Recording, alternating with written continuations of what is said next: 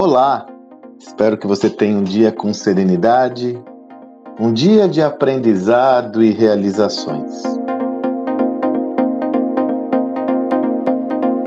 Essa semana que passou, essa agora, eu fiz um post sobre o caso de Cristiano Ronaldo na UEFA com a Coca-Cola.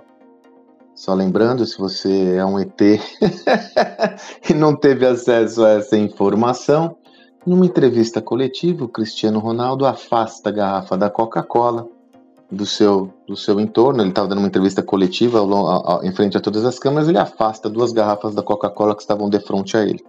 O jornal Marca noticiou que 30 minutos, em 30 minutos após esse ato, as ações da Coca-Cola caíram em cerca de 4 bilhões ou 1,4% de oscilação. Muitos se levantaram, sobretudo analistas financeiros, falando que não tinha nada a ver com Cristiano Ronaldo. Aquilo era uma oscilação real, uma oscilação natural do mercado de ações. Porém, o estrago já estava feito para a marca, porque independente de ser ou não ser uma influência do ato no valuation da empresa, o mundo todo estava falando sobre isso. Ponto. E aí eu trouxe uma reflexão sobre como as marcas estão expostas. Se você desejar ler, tá lá no meu Instagram, o post que eu fiz no dia 16 de junho. Eu falo sobre como as marcas estão expostas e tem que refletir de uma forma rápida sobre essa nova variável. Mas eu quero trazer aqui duas dimensões para vocês que surgiram dos comentários. Foram mais de 60, 70 comentários lá no meu Insta. Ah, mas olha só, a imprensa fica caçando clique, não tem nada a ver isso com o negócio. Gente, o mundo mudou. É claro que a imprensa pauta discussão nas redes sociais, mas a coisa só teve a repercussão porque essa notícia recebeu guarida de pessoas que começaram a espalhá-la nas redes sociais. Não foi a imprensa tradicional que gerou o buzz. Foram influenciadores da rede tradicional e pessoas como eu, pessoas como você, pessoas no mundo todo. Então a imprensa tem um papel específico, mas as marcas estão muito expostas, não apenas devido à pauta da imprensa, mas e sobretudo aos diálogos que acontecem nas redes sociais. E sim, é inexorável que você monitore todo esse diálogo. Você tem que monitorar o que estão falando da sua marca. Você tem que acompanhar o que estão falando da sua marca, porque o pau está comendo. É aldeia global. Eu falo, é como se cada um de vocês fosse um Silvio Santos ou um Roberto Marinho. Alguns têm essa mídia com mais amplitude devido à sua audiência, outros menos. Mas todos nós somos meios de comunicação e você, como marca, tem que monitorar esses movimentos inevitavelmente porque o diálogo está acontecendo. E muitas vezes a sua marca é alvo desse diálogo. A sua decisão é se você vai participar ou não dessa conversa. Agora, a mídia tradicional, ela está na dela, postando, comentando, vibrando informações. Agora, algumas chamam mais atenção do que outras. Então, você percebe que a origem do, do processo pode ser a mídia tradicional, mas onde ele se desenlaça é na rede social, é nas redes sociais. São os diálogos entre pessoas. Segunda observação, puxa, foi um desrespeito do, do atleta contra a marca, né? Ele não poderia fazer isso. Ele é um atleta que também é patrocinado por outras marcas, enfim, né? Ele não deveria fazer isso.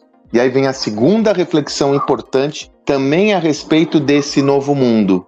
Nesse novo ambiente, onde cada indivíduo é um meio de comunicação amplo, muitos indivíduos têm mais protagonismo do que marcas.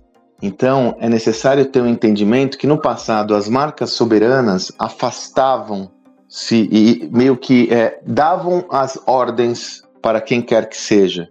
No esporte, quem começou isso foi a Nike e todos submetiam as marcas.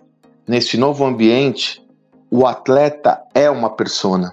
Ele tem uma identidade própria, uma personalidade. No caso, o Cristiano Ronaldo, sempre teve todas as iniciativas pautadas pela saudabilidade. Tem um vídeo clássico aí, ele proibindo o filho tomar Coca-Cola. Então, era um jogo com favas contadas, é um cara hiper fit. Então, ele, como persona, vai preservar essa personalidade dele, sobretudo porque ele não é remunerado por aquela marca, ele não tem nenhum acordo com aquela marca.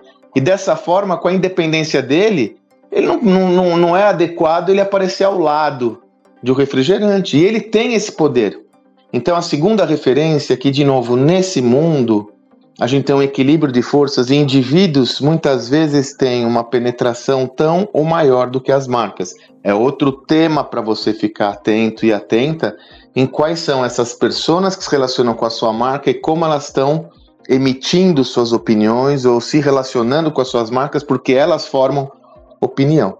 Como você pode perceber, esse fato nos reserva muitas lições. Eu só trouxe algumas aqui, mas tem tantas outras que mostram como o mundo está transformado, como o mundo está mudado. E gostemos ou não desse mundo, nós temos de nos adaptar a esse contexto.